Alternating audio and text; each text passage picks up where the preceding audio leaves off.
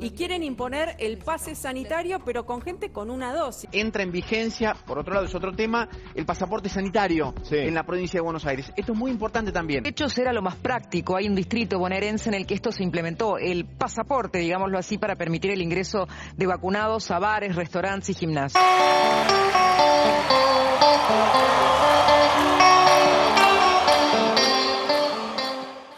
La pandemia nos dejó varios aprendizajes a los humanos y en estos tiempos, tal vez pescando ansiosos, corresponde detenernos, parar la pelota y ver cómo reaccionamos ante todo este imprevisto y alboroto. La primera sensación que se nos viene a los argentinos es que todas las decisiones fueron tomadas a los tumbos, a lo inmediato, hoy, sin darle lugar a analizar las posibles secuelas que se dejan para el futuro. Intentamos salir como sea, si es que salimos, ¿no? Pero esto tuvo un costo enorme. Este fue dañar el último proyecto político que tenía la Argentina, la democracia, las libertades y los derechos humanos fueron la última política de Estado que nos quedó de aquel gobierno de Raúl Alfonsín y que con la excusa de la emergencia nuestros dirigentes pensaron que se la podía violentar. Hoy no tenemos que caer en el mismo error y respetar los derechos y las libertades debe ser la prioridad máxima respecto a las polémicas medidas que se piensan implementar en la pospandemia, entre ellas el pasaporte sanitario. Como dice la frase que tengo en mi biografía de Twitter, para adelante todo lo posible, para atrás todo lo necesario. Mi nombre es Ilan Soae, soy estudiante de Derecho en la Universidad Torcuato de Tela y es un placer saludarlos en este tercer episodio de Difusos. Como siempre, está sentado acá en la mesa mi amigo y compañero de este proyecto, Constantino Seghetti. Cota, ¿cómo va? ¿Cómo va todo? Un gusto enorme poder acompañarte en esta nueva oportunidad para discutir un poco, charlar, eh, adentrarnos en un tema que tanto me interesa a mí como lo son las libertades individuales, como, como es un poco que no pase por incuestionable todas las decisiones que se toman durante este, esta situación tan trágica que es la pandemia. Si se me permite, voy a poner un poco, y eh, me voy a meter un poco en el campo de la historia porque creo que es importante, ¿no? Eh, un 4 de julio de 1776 cambiaría la historia del mundo para nunca volver a ser el mismo. lo que fue un engorroso y sumamente gradual proceso, hemos logrado, aunque sea en la mayoría de los países del mundo, pasar a un sistema donde nos encontramos, donde no nos encontramos sometidos a la voluntad de un rey o, un dictador, ¿no? Eh, digamos, para el beneficio de todos llegaron las democracias y junto con las democracias floreció un poco la libertad, ¿no? Esa libertad que, que, permite a las personas pensar como quieren, esa libertad que permite a las personas expresarse como quieren, esa libertad que idealmente permite a las personas vivir como quieren, ¿no? Esto lógicamente dentro de sus posibilidades. El logro más sensacional de, esta libertad fue el hecho de no encontrarnos sometidos a, las reglas arbitrarias que podría imponer una persona sentada desde un sillón, sea el sillón de, de, Rivadavia o sea algún otro tipo de sillón, ¿no? El logro más importante de la libertad fue imponer un sistema de juego donde las reglas están claras y son impuestas por la gente, a, través, a través del mecanismo que sea que hayan elegido para gobernarse, ¿no? Solo en estas condiciones va a prosperar un sistema donde se recompensa el esfuerzo y donde se reprochan las ventajas. Solo en ese sistema podemos hablar que realmente estamos en un sistema donde, donde rige y gobierna la justicia, ¿no? Eh, donde las normas son cuestionadas, donde las normas son modificadas, y no las toma y no las cambia una persona unilateralmente, ¿no? Sino que la gente en su, en su conjunto. Estos, entre tantos otros, han sido algunos de los maravillosos logros que ha traído la libertad. Hoy, 245 años después de ese día, estamos viviendo una pandemia, una pandemia que entre tantas atrocidades ha brindado una oportunidad para todas las almas dictatoriales para reprimir esta libertad y junto con ello todos sus beneficios. Todos aquellos depositarios del poder público, aunque sea eh, depositarios temporalmente, aunque ellos no lo crean, han encontrado una oportunidad para hacer de su voluntad una ley obligatoria, como había dicho Ale Bongiovanni en la última oportunidad. Se ha aprovechado esta oportunidad para imponer centros de aislamiento, para llevar a cabo detenciones arbitrarias, para encerrar a todos durante más de un año. Todo esto bajo el incuestionable precepto de que la salud va primero, ¿no? Dando rienda libre a través de este precepto incuestionable a, que se tomen decisiones que en muchos casos no tuvieron ningún tipo de sentido, ¿no? En esta oportunidad vamos a sentarnos a, intentar eh, debatir, cuestionar, eh, adentrarnos un poco a analizar este, este precepto eh, y, intentar buscarle justificación a, todas estas cuestiones que, parecen que no tienen ninguna justificación en el sentido de que eh, están en relación con los, con los enormes perjuicios que, se han causado a la sociedad, ¿no? Todo esto porque con algún tipo de sustento creo o, creemos que, un lugar donde hay libertad es un lugar donde hay oportunidades. Y un lugar donde hay oportunidades es un lugar donde hay motivos para quedarse, ¿no? Y tantas razones faltan para quedarse en Argentina en, esta situación, donde los argentinos buscan razones o, encuentran muchísimas razones para, no quedarse. Así que bueno, un poco este, esta razón, eh, eh, eh, todos estos temas eh, vienen definitivamente en conjunto de la mano con el pasaporte sanitario y tantas otras restricciones que se han impuesto a los argentinos y a toda la población, mundial en esta horrenda situación. Así que, bueno, no sé eh, qué te parece, Ilan. Eh, sí, sí, a ver, los derechos en, primer lugar fueron establecidos para proteger a los más débiles. No sé si proteger, sino darle la posibilidad, digamos, de ser libres generalmente la clase política, la clase alta, digamos, eh, que tenía un mayor poder adquisitivo, eh, no tenía tal vez problemas, digamos, de, no hacer lo que quería. Obviamente una democracia y en, un país o una nación como la de hoy en día iban a ser mucho más libres.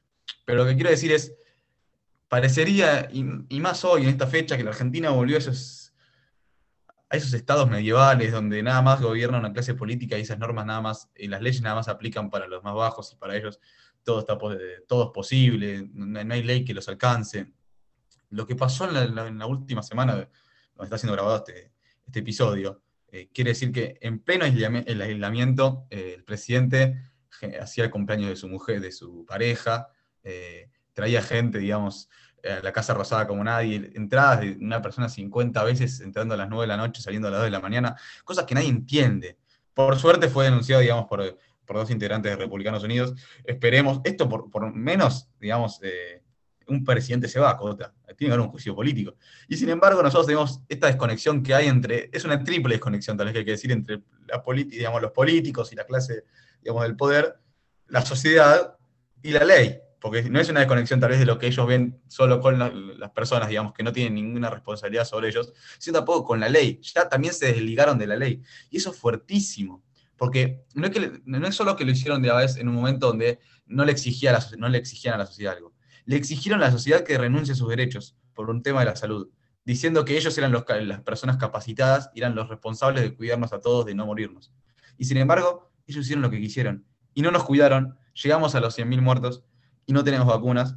Y nuestro país hoy vuelve lamentablemente a cometer los mismos errores que cometimos en el pasado, otra vez alentizar, eh, este futuro tan, eh, eh, tan próspero que en la Argentina que nos tiene que llegar, lo único que hacen es retrasarlo. Sí, no, quizás uno, uno tiende a pensar que, con, 19 años eh, y, poca experiencia, nosotros somos a veces muy ambiciosos, ¿no? Con, con todas las ideas que venimos a plantear acá, pero la realidad es que tampoco son cuestiones muy elaboradas, sino que venimos a hablar con el sentido común y con honestidad y con todas las cuestiones que creemos que, no, que no entendemos cómo, cómo se dan en otros países del mundo y que, y, que acá no suceden, ¿no? Sí, sí, sí, a ver, nosotros lo que hacemos es, eh, yo creo que en este espacio, eh, poner en, la mesa, digamos, en, nuestra mesa acá de difusos, todas las cuestiones que van pasando eh, para entender que son las cosas que tenemos que cambiar porque la Argentina tiene un futuro, nadie está diciendo que la Argentina, la Argentina hay que irse, que es un país inviable. Eh, la Argentina tiene todo para crecer. Sin embargo, como dijimos en el primer episodio, ahí aquel al principio de año, para poder resolver un problema primero hay que identificar los problemas. Y todavía creo yo que estamos en ese proceso, no de resolverlos, sino de identificar los problemas. Sí, no, definitivamente.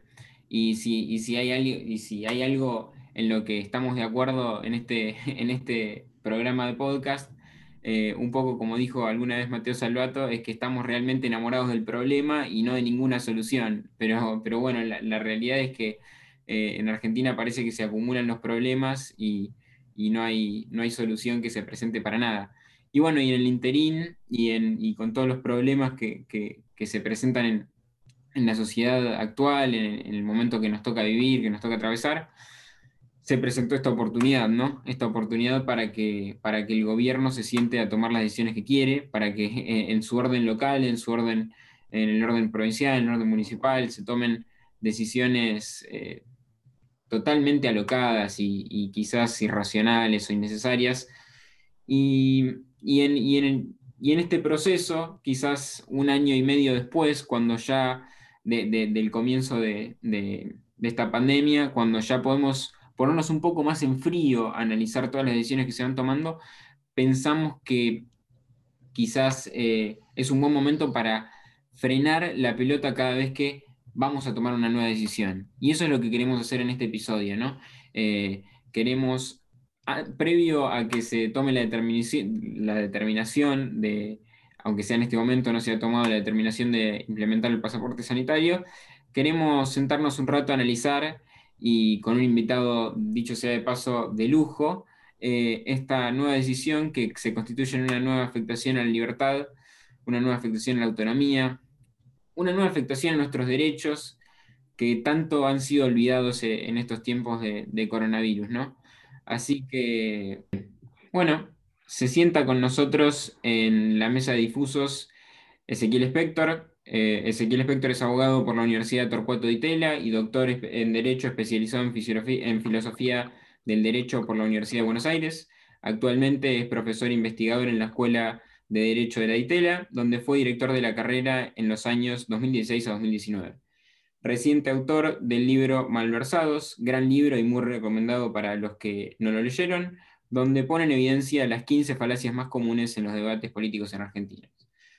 Todo ello entre tantas otras cosas. Bueno, muchas gracias Ezequiel por acompañarnos en esta oportunidad y bienvenido a, a Difusos. Muchísimas gracias a ustedes.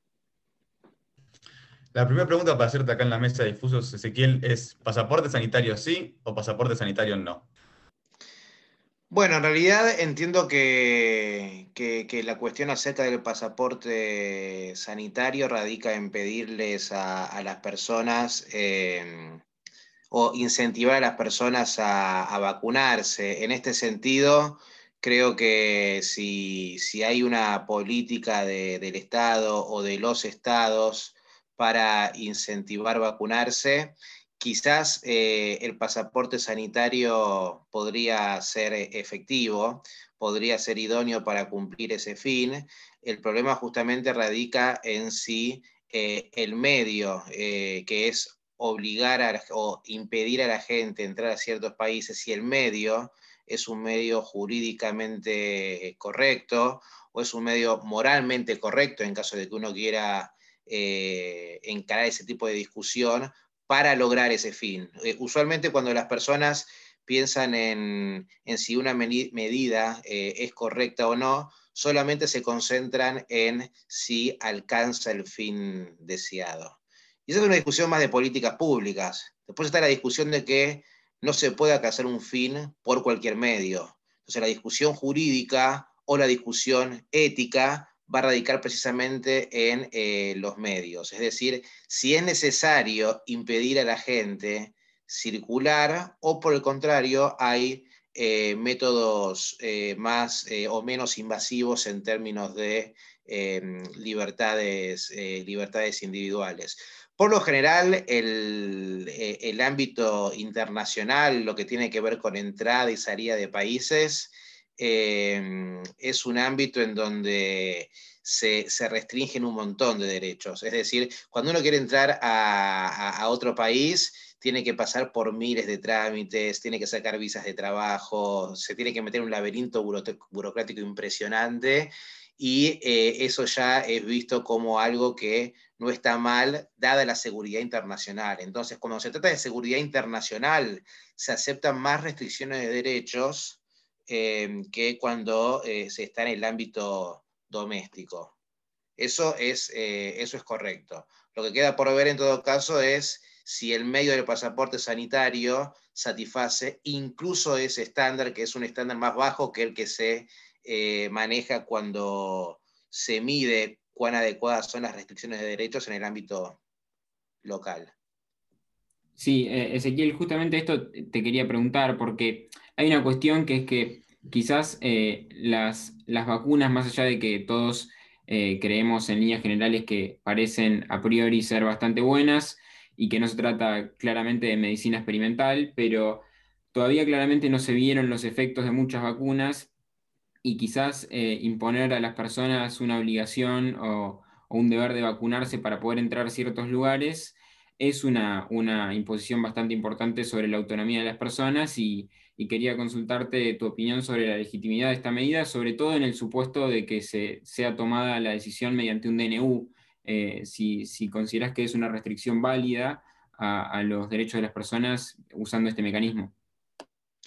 Bueno, ahí hay dos, temas importantes. El primero es acerca de eh, cuán confiables son las vacunas y tiene que ver con lo que, lo que yo mencionaba antes de los medios para llegar a un cierto, a un cierto fin. Es decir, podemos eh, obviamente incentivar a la gente a vacunarse pidiendo pasaporte sanitario. Ahora, ¿ese medio es correcto o no es correcto? Y la cuestión acerca de, las vacunas es, eh, o de la confiabilidad de las vacunas es central en este último sentido. Eh, digamos, yo me vacuné, eh, es cierto que las vacunas parecen confiables, pero por otra parte también es cierto que el proceso estándar de aprobación de una vacuna fue muchísimo más largo en todo el resto de las vacunas y que en este caso en particular se aceleró un poco el proceso Em, justamente por la, urgencia que generó el tema de la pandemia. Se aceleró el proceso. Justificadamente, quizás sí. obligar a la gente a eh, seguir ese proceso súper acelerado y algo improvisado en términos relativos respecto de los otros procesos de vacunación del pasado, eh, podría incluso ser invasivo de la autonomía individual, sobre todo cuando se trata del derecho de eh, salir o entrar del país. Quiero decir, eh, una cosa es obligar a la gente a darse una cierta vacuna que ya hace décadas que está aprobada y que pasó un procedimiento estándar, y otra cosa es obligar a la gente a vacunarse de acuerdo a un procedimiento que fue acelerado y que los mismos expertos admiten que fue acelerado y quizás, agrego yo, justificadamente acelerado, pero la obligación de hacerlo para entrar o salir de ciertos países podría incluso eh, presentar problemas adicionales dado el procedimiento ad hoc, uno podría decir, o especial que se siguió en este caso, que es un procedimiento más rápido de vuelta, digamos, yo me vacuné, yo confío en las vacunas, eh, creo que la gente se tendría que vacunar, incluso creo que el Estado tendría que tomar medidas para incentivar a la gente a vacunarse. Lo que quedará por ver en todo caso, y es una discusión más compleja, es si ese tipo de medios como el pasaporte sanitario son eh, idóneos, eh, no, no son idóneos, sino si son moralmente o legalmente correctos o no, y yo en ese sentido soy bastante escéptico. Bueno, también se hablaba un poco de la idea de que los pasaportes sanitarios, eh, todavía no hay una especie de consenso internacional de qué vacunas son válidas. Muchos países aprueban unas, otros países dicen que esa vacuna no sirve. Entonces eso podría generar un conflicto internacional. Pero tal vez a, medida local, nosotros sabemos que el Estado, según el tipo de, prioridad que establezca, es quien va dando las vacunas. Eh, y los pasaportes sanitarios son únicamente para las personas que completaron, digamos, la vacunación, o por lo menos, según nuestro país, tienen la primera dosis. Ahora, por ejemplo, los adolescentes, que están en, la línea, digamos, o la gente menor de 18 años, que en la línea de prioridad, digamos, es la más baja y es la última en llegar, eh, si, se, aplica un método, digamos, de restricción y eh, con el tema del pasaporte sanitario, va a eh, inhibirse tal vez de ingresar a un montón de lados, no por decisión propia de no vacunarse, sino porque no es prioridad la hora de vacunarse. También eso no genera una especie de circularidad, tal vez en el poder que tiene el Estado, para permitir a las personas ingresar a restaurantes o, digamos, otros lugares. Bueno, ahí tenemos eh, dos temas. Digamos, vos tocaste recién el punto de los, de los restaurantes y, de los locales. Ahí ya estamos en el ámbito doméstico, eh, de lo que es lo doméstico. Para, para, finalizar con la parte internacional, que es lo que estaba al principio de tu pregunta, eh, digamos, de vuelta, recordemos en que, que en el ámbito de la seguridad internacional los derechos están más restringidos. Es decir, conseguir una visa de trabajo en otro país no es fácil y muchas veces eh, está sujeto a procedimientos arbitrarios. Si eso no es fácil trabajar, eh, uno podría decir, bueno, con mayor razón aún el tema de la salud pública podría ser objeto de restricción de derechos. Esto no significa que uno pueda hacer lo que quiera, pero en la seguridad internacional parece manejarse ese tipo de estándares. Ahora, cuando vamos al, ámbito doméstico, ahí yo lo que creo es que eh, las restricciones de derechos son incluso menos justificadas. Vos hablaste recién de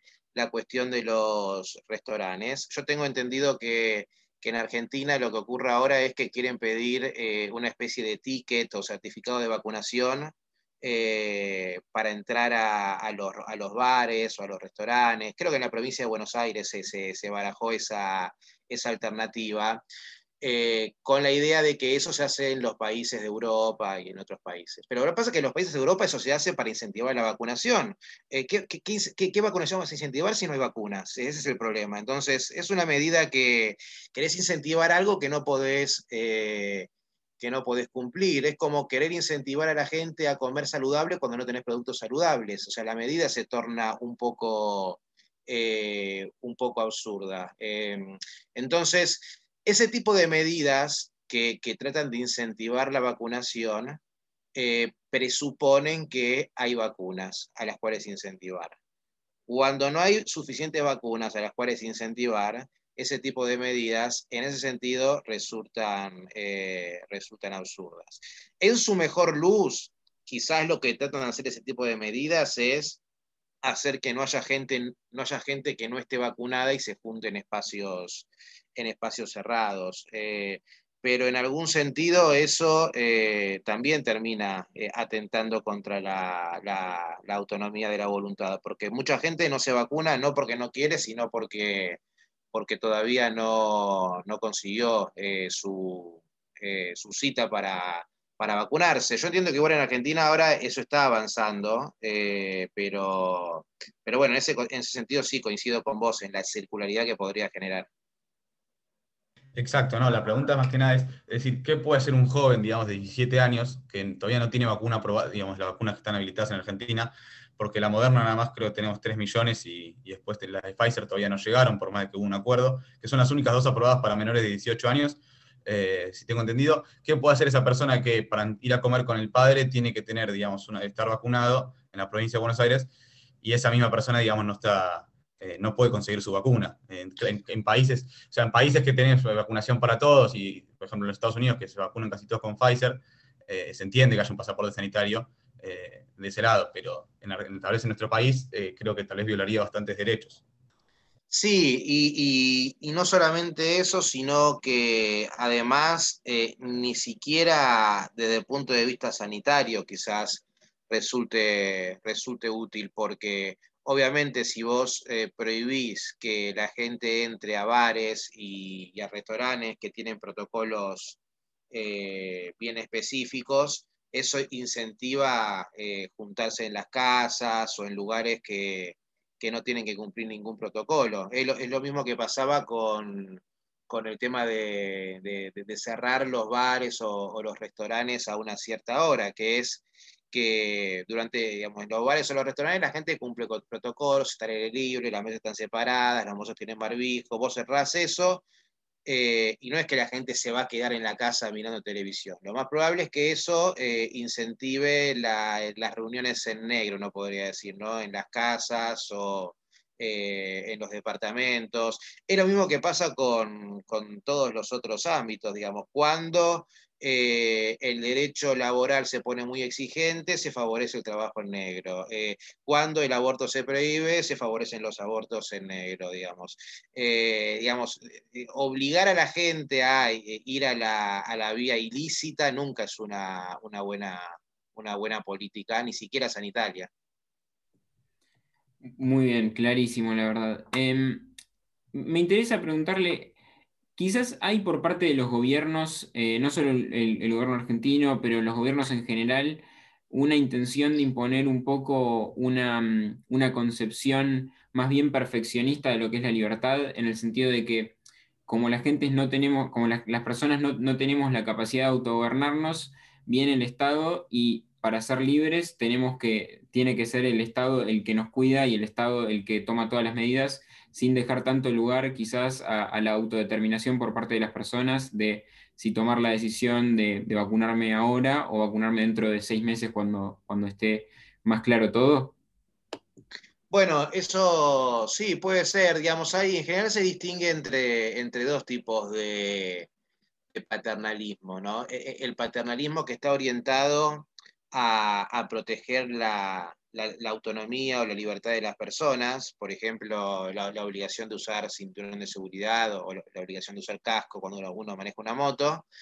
Eh, y por otro lado, el paternalismo orientado a imponer un modelo de vida. Eh, por ejemplo, eh, cuando en algunos estados de Estados Unidos hace mucho tiempo se prohibía las relaciones homosexuales. Eh,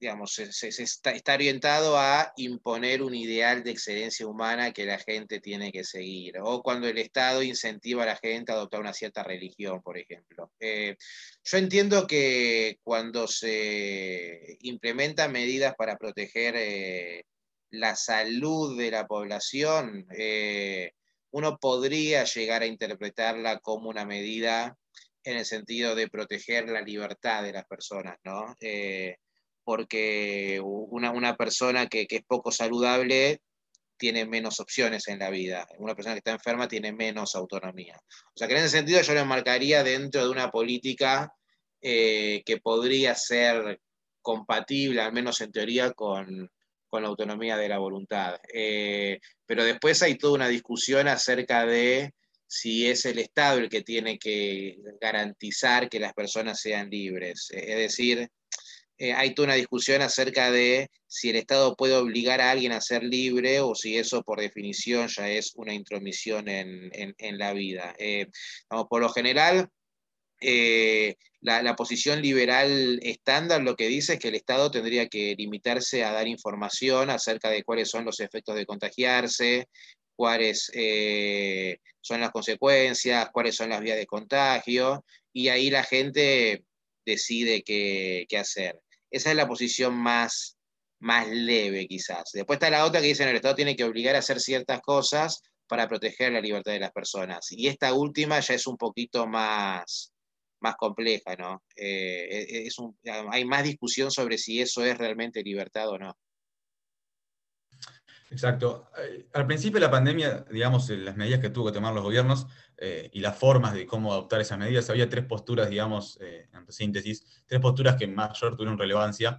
La primera era a través por la urgencia, tal vez un DNU. La segunda tal vez era establecer el estado de sitio, como establece la Constitución, y tal vez ahí avasallar un poco más las libertades por el contexto. Y la tercera, digamos, que yo creo que la, la, ideal, era tal vez armar una, una, ley, digamos, desde el Congreso de emergencia sanitaria, eh, donde regule tal vez las facultades para que tenga el Poder Ejecutivo.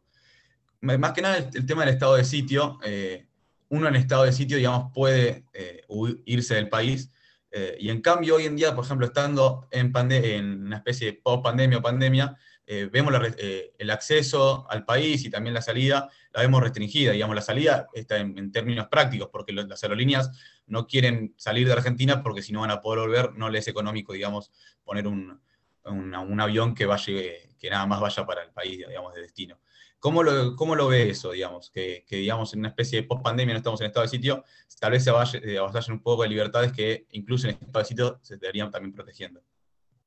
Bueno, eso es problemático. Eh, de hecho, muchas de las medidas que, tomaron, como el toque de queda, por ejemplo, eh, el toque de queda no está previsto en la, en la Constitución y el toque de queda, si se implementa por decreto, entonces en lo que terminamos es en una especie de estado de sitio encubierto. No es eh, específicamente un estado de sitio, obviamente, el toque de queda es de cierto horario a cierto horario, etc.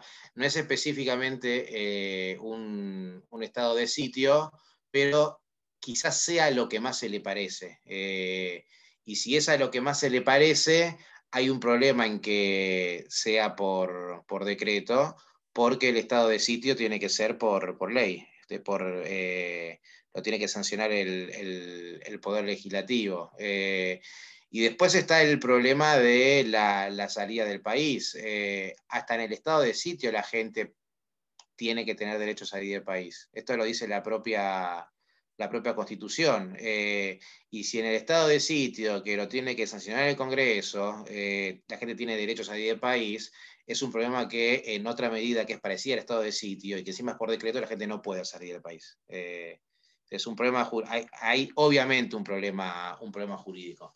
Por lo general la gente lo que, lo que argumenta es, bueno, es un problema jurídico, pero, pero no, pero uno no se puede meter en temas de derechos cuando hay una situación de, emergencia sanitaria, cuando hay una, pandemia. Eh, cuando hay una pandemia, eh, no hay que ponerse demasiado quisquilloso en temas de, derechos, piensa, piensa mucha gente.